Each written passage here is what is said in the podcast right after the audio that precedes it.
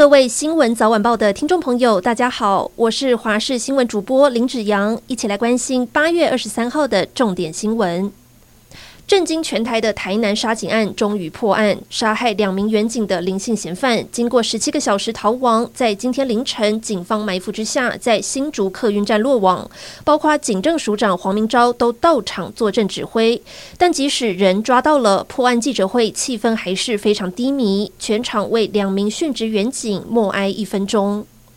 犯下台南杀警案的林姓嫌犯，在逃亡过程中换了六次交通工具，一路从台南逃到高雄，再北上到新竹。他频频制造断点，想躲避警方追缉。但他搭乘客运北上时，行踪就已经被掌握。新竹及台南警方两地合作，提前到下车处部署，在客运停靠站前后埋伏了优势警力，就连附近的小巷也全都封锁，让嫌犯一下车就立刻被压制在地。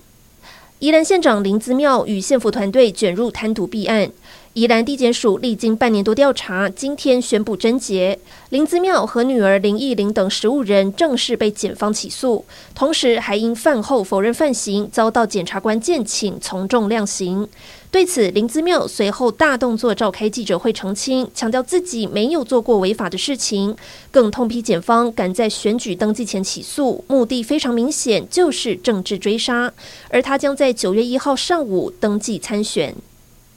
悠游国旅个别旅客住宿优惠活动，七月十五号上路之后，深受民众欢迎。相关预算使用已经达到七成。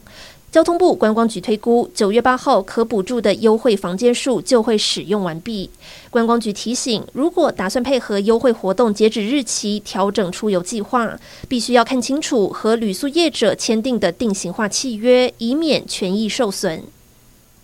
中国最大的淡水湖因为干旱缩水百分之六十六。中国最近遭遇热浪，二十三号高温持续突破四十度。位于江西省的鄱阳湖，今年四月还有四千平方公里，这个月二十二号却被卫星影像拍下，湖面面积剩下不到六百平方公里，严重干旱，创下七十一年来最早进入枯水期的记录，也让干涸的地面出现大地之树的奇景。